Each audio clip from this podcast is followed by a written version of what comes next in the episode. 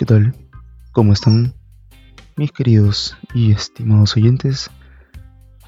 El día de hoy les vamos a hablar un poquito, les voy a contar un poco acerca de cómo va el cultivo y también algunos tips. Tips muy interesantes, muy muy positivos, muy buenos para ti, cultivador nuevo, para ti, cultivadora nueva que quieres empezar en todo este mundo o en todo caso para cualquier persona que tenga una planta y que quiera simplemente utilizar estos tips porque son para cualquier tipo de planta en general. Bueno, después de la intro, continuamos. Cultura, consumo responsable, uso medicinal y todo lo referente al mundo del cannabis lo vas a encontrar aquí en este, tu podcast canábico favorito. Yo soy Gustavo y te doy la bienvenida a esto. Estación Cannabis. Bienvenidos. Muy bien, bueno, primero para contarte que la Lemon Haze ya está en el día 70. Día 70 de, de germinada, ¿no? La, la semilla y plantada en la, maceta. Eh, y la Gorilla Glue está en el día 33.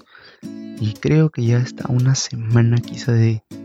No sabría decir si alcanzarla. Al principio, hace un par de semanas creía que sí.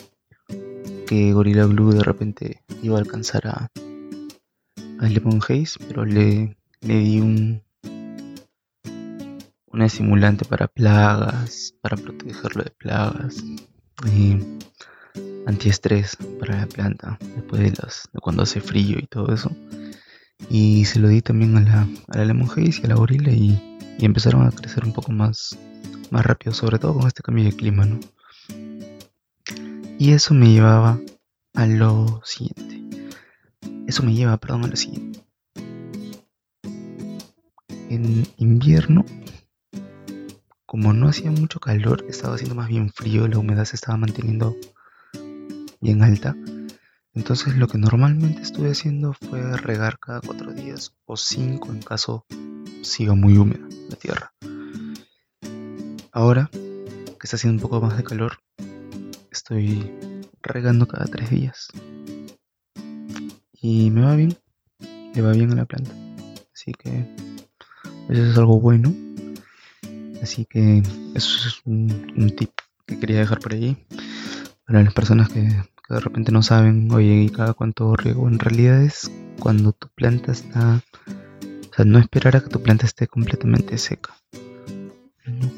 Que pierda agua, sí, que pierda humedad y luego la riegas. Entonces sería bueno también aprender como que a, palparlo, palpar tu planta para que la conozcas un poquito y, y, sepas en qué en qué momento es que ya deberías regar. Y bien, con respecto al, al, dato curioso que te dejé, no sé si, si lo comenté en el episodio anterior o de repente lo llegaste a ver en, en las fotos que subí de, de la Lemon Haze, pero hay una de las hojas que le había caído como un poco de agua, como que había recibido un poco de agua y salió el sol ese día. Así que se empezó a quemar. Luego de, varias semanas ya se estaba empezando a quemar y todo lo demás. Ya se había muerto prácticamente la hoja. Y la planta aún estaba un tanto pequeña. ¿no? Tenía ese primer par de hojas. Esa, esa hoja quemada es el primer par de hojas. Y tenía un segundo par de hojas más con un tercero recién creciendo. Entonces mi preocupación era si corto la hoja, qué es lo que pasó con la planta. Entonces eh, yo también creía, o al menos yo soy de los que creían que, la hoja cuando está muerta se corta.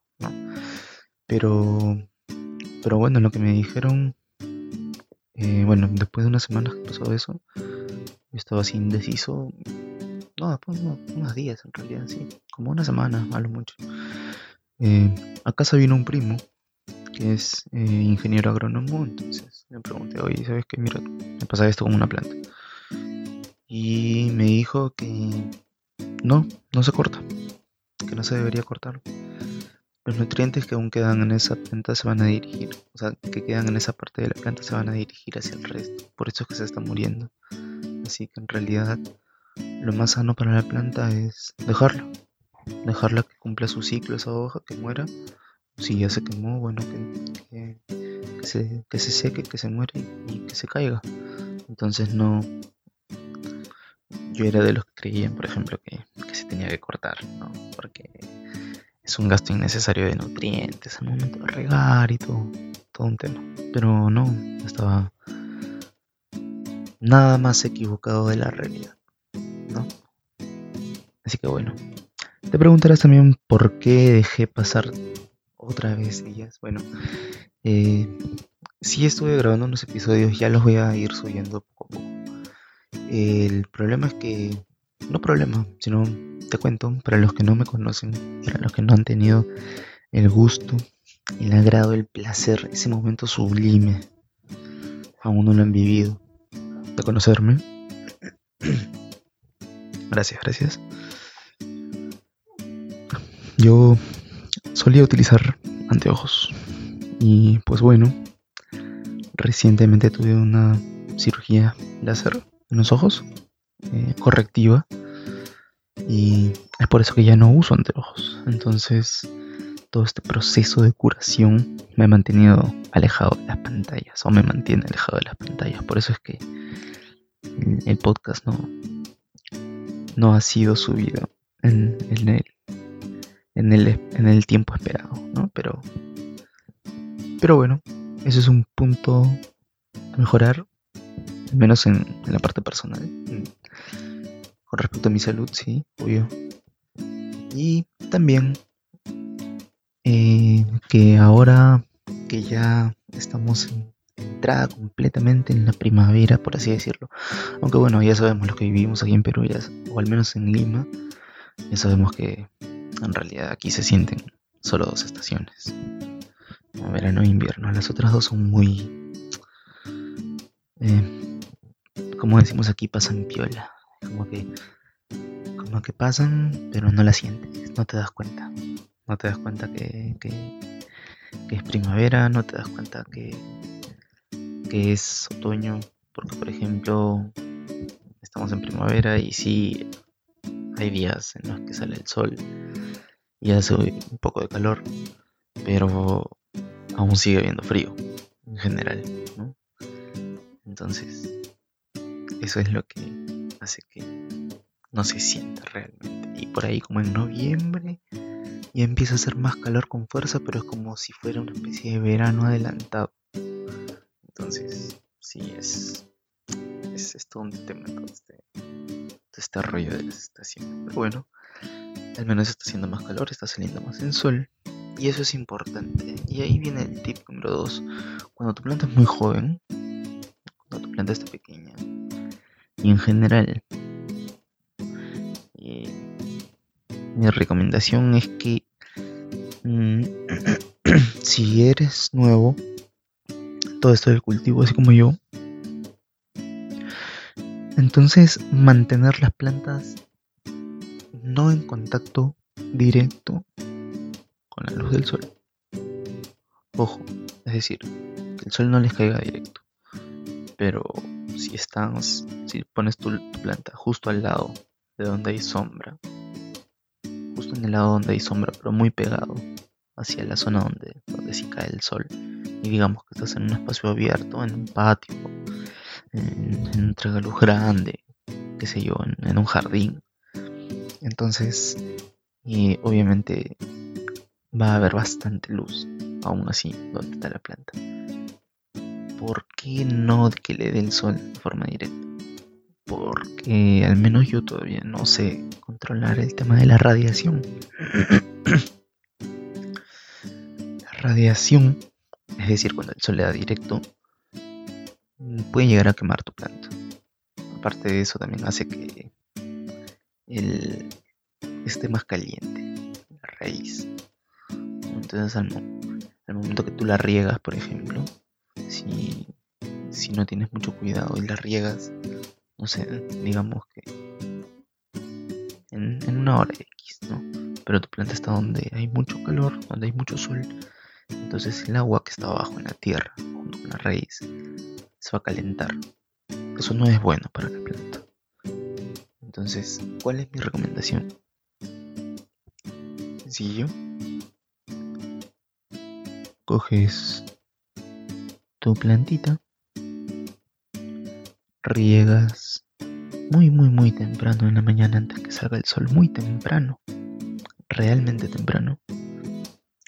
Yo, por ejemplo, riego, bueno, como tengo costumbre, es, por un tema ya de horarios, tengo la costumbre de despertarme últimamente a las 4, 4, 4 y media de la mañana. Entonces, riego temprano. Como a las 5, 5 y media máximo estoy regando. ¿Por qué? Riego cuando no hay sol, pero cuando recién va a empezar a salir la luz. ¿Por qué? Bueno, para que la planta empiece a asimilar todos los nutrientes, para que empiece a recorrer todo el, todo el riego por, por la tierra. Y al momento que salga el sol, o al momento que ya empieza a calentar un poco más la planta, ya no está tan húmeda, entonces ya no se calienta tanto, entonces ya no se siente ese calor, más bien se siente que el agua que está en la tierra la refresca a la planta. Entonces eso es lo que buscamos. Recuerden, es muy muy muy importante este dato porque la planta puede empezar a sufrir estrés cada vez que la riegas y eso puede atrasar tu cultivo al final puede atrasar el crecimiento de la planta, o puedes tener una mala calidad, o de repente incluso en los estadios, en los primeros estadios de la planta, en las primeras etapas, incluso podrías hasta matarla.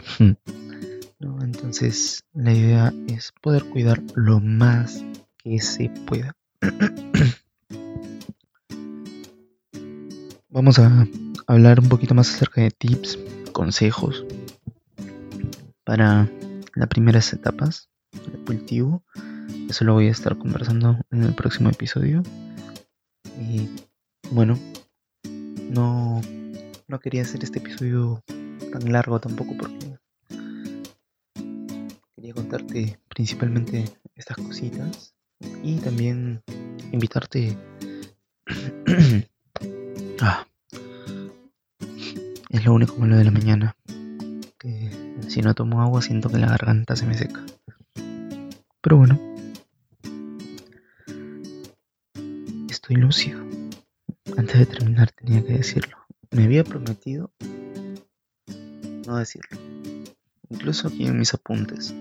Porque sí, como sabrás y recordarás, todo esto está bien elaborado. O al menos es lo que quiero creer. Bien, entonces, eh, tengo mis apuntes de una guía, ¿no? De cómo sigue cada episodio, como ya en algún momento le he comentado. Pero en mis apuntes incluso dice no mencionar lucidez. Me da risa porque porque sí, pues este no puedo estar en contacto con, con humo cerca ni nada por el estilo, así que no puedo estoy, estoy como que en stand-by. En cuestiones de fumar, de vapear también y todo lo demás. Así que creo que voy a preparar comestibles. Es probable que me hagan unas galletas. Sí, creo que unas galletas son una buena, una buena alternativa. Bueno, eso, sí, por ahora eso sería, eso sería todo. Es lo único ¿Qué quería contarte por ahora? Porque ya no sé qué más decirte tampoco. Pero bueno, sin más, me, despido. Esto ha sido Progreso del Autocultivo. Día 70 Lemon Haze. Día 33 Gorilla Glue. Y tengo ojos nuevos. Así que nuevamente y como siempre, yo soy Gustavo. Muchas gracias por seguir sintonizando este, tu podcast, el único favorito, Estación Cannabis. Muchas gracias.